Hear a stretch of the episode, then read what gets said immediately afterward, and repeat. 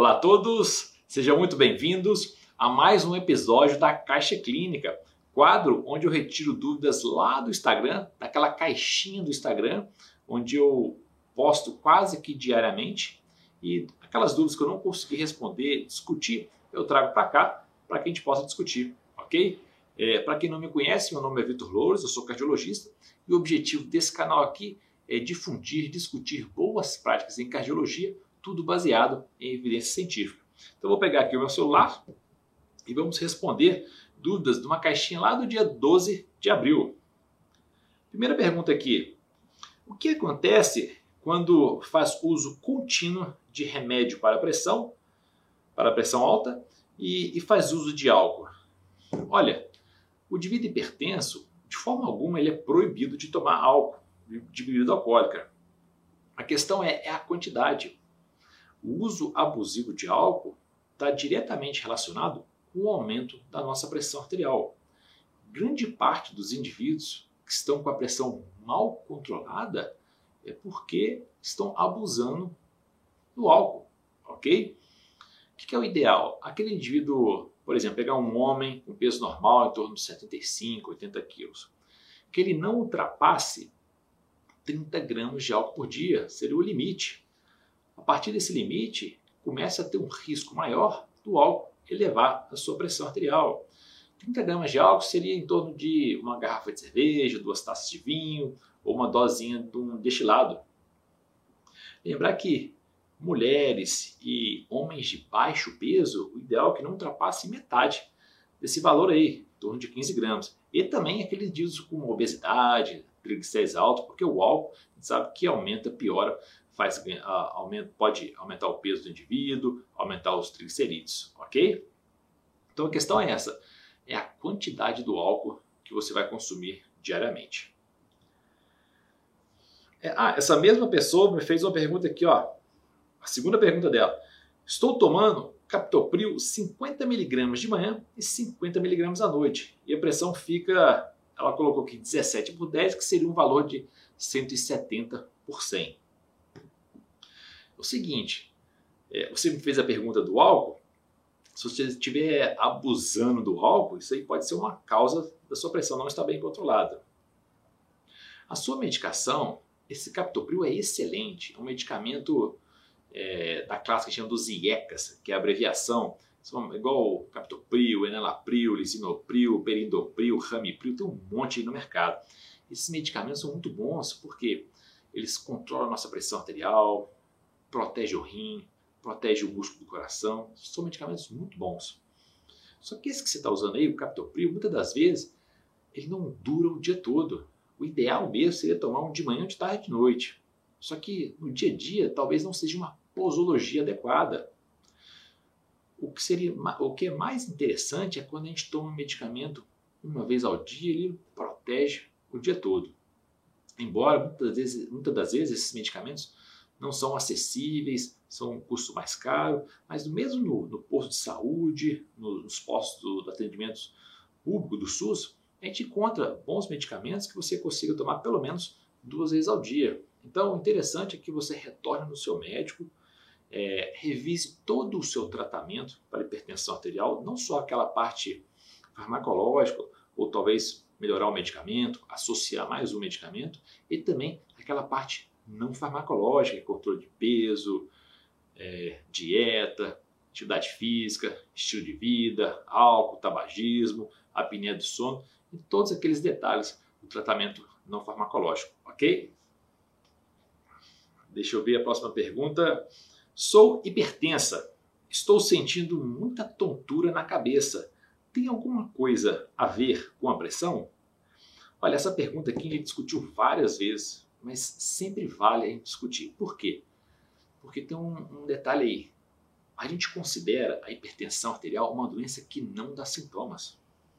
Daí o seu risco, porque aquele indivíduo pode ficar anos e anos com a pressão alta e não notar, ok? Isso é o mais comum. Só que algumas pessoas podem sim ter sintomas. Você me falou aqui de tortura, é, tontura na, é, sentindo muita tontura na cabeça. Pode ser da pressão alta? Até pode, mas é algo inespecífico. o que você tem que fazer é o quê?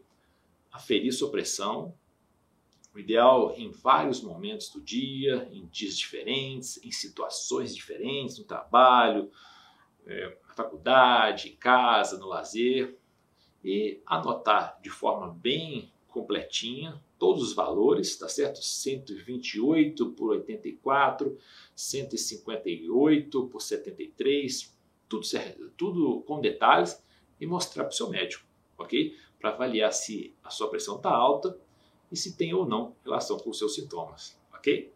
Vamos ver a próxima pergunta aqui. Quando a dor no peito é motivo de preocupação? Olha, poderia responder sempre, mas com grandes ressalvas aqui. Por quê? São, não é normal sentir dor no peito, ok? Não é um sintoma normal. Então, é um sintoma que chama atenção. Por quê? Porque o diagnóstico diferencial de dor no peito é gigante. Ou seja, pode ser tanto uma, uma patologia séria do coração, como, por exemplo, meteorismo, gases na barriga. Ok? Então, o que é importante? Sempre investigar e excluir aquelas causas que te colocam em risco. Principalmente, lógico, tem várias causas perigosas, mas o que é mais comum e que mais leva a morbidade e mortalidade no mundo todo são as doenças do coração. Infelizmente é o que mais mata no mundo.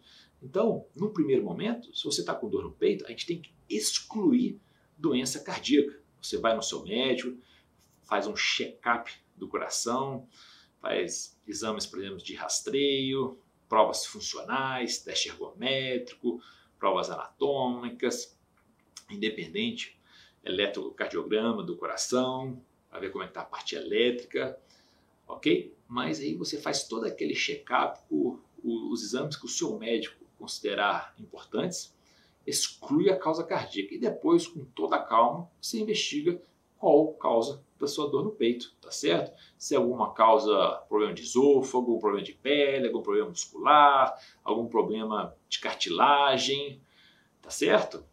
Então, com toda calma, depois você investiga, mas primeiro excluir causas cardíacas. Ó, perguntar aqui, um bom remédio, não, um remédio bom para pressão. Vou responder, todos, desde que controle bem a sua pressão arterial. O grande objetivo do, do antihipertensivo é controlar a pressão arterial, ok? Então, se o medicamento estiver controlando muito bem a sua pressão, excelente. Então, esse é um bom medicamento, ok? Lógico, tem ali no ajuste, tem medicamentos que têm algumas vantagens, outros algumas desvantagens, mas é um ajuste fino. Mas o mais importante é controlar a sua pressão arterial. Lembrar aqui, quem controla a pressão arterial vive mais e vive melhor, ok? Investigando se tem pressão alta pelo, pelo exame da mapa de 24 horas, que é aquele aparelhinho que fica 24 horas aqui no, no corpo, aferindo a pressão de manhã, de tarde, de noite, durante um dia normal do indivíduo. Lembrar, pessoal, toda vez que o médico te pedir um exame da mapa, você tem que colocar ele no dia normal. Não pode colocar, por exemplo, no domingão, você fica ali tranquilo em casa. Tem que ser num dia de estresse escolhe o dia mais estressante da semana, aquela segunda-feira, aquela terça-feira, quarta-feira, dia agitado. É esse o dia que você tem que colocar o mapa, porque a gente, o exame da mapa, a gente quer saber é, na sua realidade, a sua pressão está bem controlada? É essa pergunta que a gente tem que responder. Então, escolhe um dia agitado, porque a gente sabe que isso altera muito a pressão arterial, ok? Olhando de novo a pergunta, investigando se tenho pressão alta no exame da mapa de 24 horas, deu normal durante o dia. À noite, deu 140 por 90. Estou hipertenso? Olha, se isso que você me falou foi uma média, o exame da mapa ele coloca uma média de uma média durante o período da, do dia e um, uma média durante um período da noite, tá certo? E também tem a média de, do, do dia todo. A média do período noturno ela tem que ser menor do que 120 por 70. Se tiver acima disso aí, quer dizer que sua pressão está alta e que você está hipertenso. Então, se sua média pressórica está 140 por 90, que foi o que você me falou aqui durante a noite, então sim, você está hipertenso. Aí agora, juntamente com o seu médico, investigar o porquê que sua pressão está ficando alta à noite, ok? Será que é uma apneia do sono? Será que a sua medicação só te protege durante o dia e à noite ela não está te protegendo? Então tem que investigar isso aí, ok? Qual o valor normal do colesterol? O meu está 220. Depende. Depende de qual o seu risco cardiovascular, ok? Essa pergunta aqui é muito comum é, nesse quadro. É, um indivíduo que tem um risco cardiovascular maior, por exemplo, aquele indivíduo que já infartou, a meta dele de colesterol é menor. Aquele indivíduo que não tem doença nenhuma, a meta dele de colesterol é maior, a gente é mais permissivo. Então, depende do seu risco cardiovascular, ok? Vamos ver aqui a próxima pergunta. Sinto dor no peito quase todos os dias, mesmo tomando medicação para hipertensão. Tenho diabetes e o que pode ser? Olha, você tem que investigar. Aqui você já me falou que você tem dois fatores de risco para doença nas artérias do coração. Você tem hipertensão arterial e você tem o diabetes. Então, não é normal sentir dor no peito todos os dias. Então, vá ao médico e faça um check-up, ok? Antes de indicar remédios, o médico deve antes procurar as causas de tal pressão alta? Olha, geralmente não. Grande parte dos indivíduos são considerados hipertensos primários, ou seja, ele é hipertenso porque simplesmente ele é hipertenso, tá certo? Ele já tem uma genética favorável associado a condições ambientais, sociais, aquilo desenvolve um quadro de hipertensão arterial ali, ok? Mas muitas das vezes, por exemplo, aquele indivíduo ou é novo demais, ou é idoso demais, de repente ele desenvolve uma pressão arterial, uma hipertensão arterial e muito elevada. Aí, nesses casos, nesses extremos, a gente pode até investigar um caso, um, um, um caso que a gente chama de hipertensão arterial secundária, ou seja, será que tem alguma patologia de base que está levando esse quadro de hipertensão arterial nesses indivíduos em momentos atípicos de iniciar um quadro de forma muito exuberante, aí é quando a gente investiga, ok? Mas no mais não, não tem que fazer uma investigação para todo mundo não. Próxima pergunta. Minha pressão já chegou a 180. Vou ao médico, disse que é ansiedade. Olha, é interessante que você faça um monitoramento dessa sua pressão arterial e depois anote em papel, igual eu falei, em vários momentos do dia, em ocasiões diferentes, e anote com detalhes e leve para algum médico, ok? Porque uma pressão de 180 é, seria um estágio 3 de hipertensão arterial. É difícil você, apenas por um quadro de ansiedade, chegar a um valor desse. Então é interessante que você investigue melhor essa sua, esse seu quadro da pressão arterial, ok? E se tiver hipertenso, tratar, porque isso é um valor muito alto, isso realmente aumenta muito o seu risco cardiovascular, ou seja, risco de infarto, risco de AVC nos próximos 5, 10 anos, ok? Aqui me fizeram uma pergunta talvez impossível de responder. Quantos tipos de alteração existe em um eletrocardiograma? Milhares, milhares, tá certo, pessoal? Essa pergunta aí não tem como responder. Qual o método mais seguro de aferir a pressão arterial? Por aparelho eletrônico ou manual?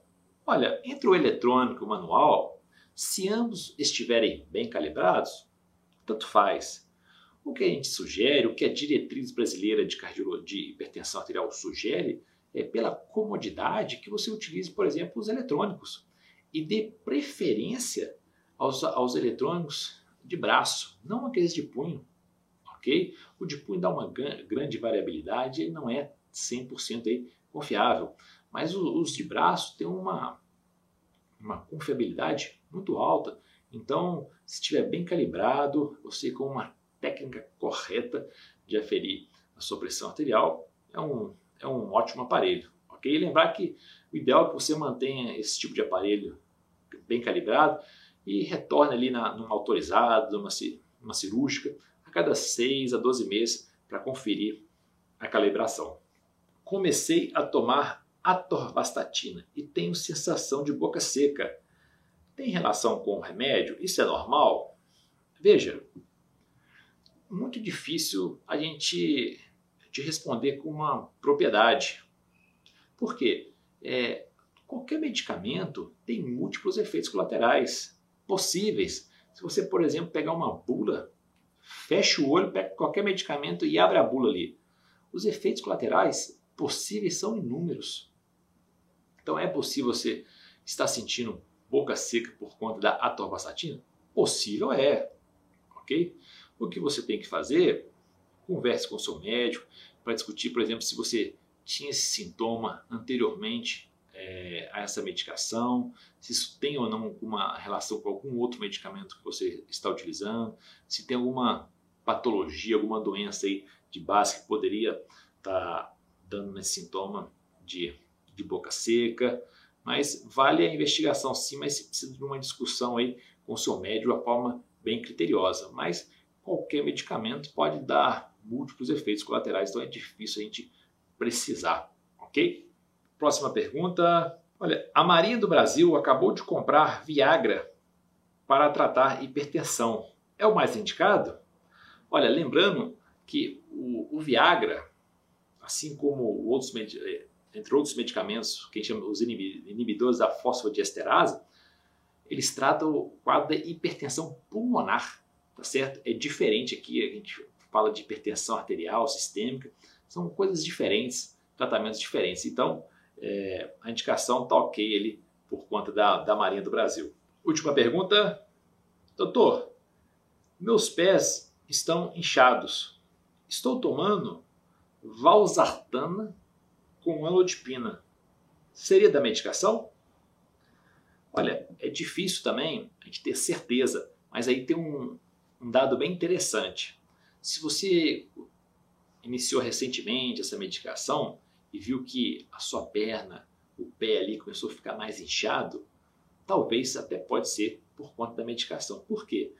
Esses medicamentos que você citou, valsartana, clonidipina, são excelentes para controlar a pressão arterial. São medicamentos considerados de primeira linha no tratamento da hipertensão e realmente muito utilizados e muito eficientes. Só que esse medicamento aí, o anlodipino, que é, o, da, é um bloqueador do, dos canais de cálcio, a classe desse medicamento, em algumas pessoas realmente ele pode induzir a um edema, a um inchaço da perna. Isso porque ele causa uma vasodilatação das artérias maior que, uma, que a dilatação das veias. Então, realmente, ele pode gerar um pouco de edema nas pernas.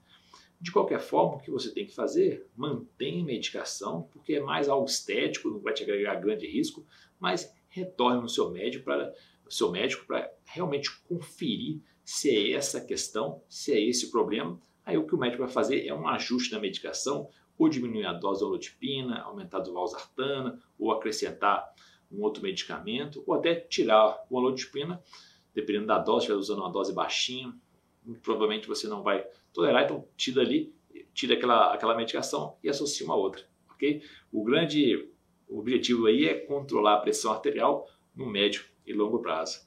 Grande abraço a todos, até o próximo quadro da Caixa Clínica.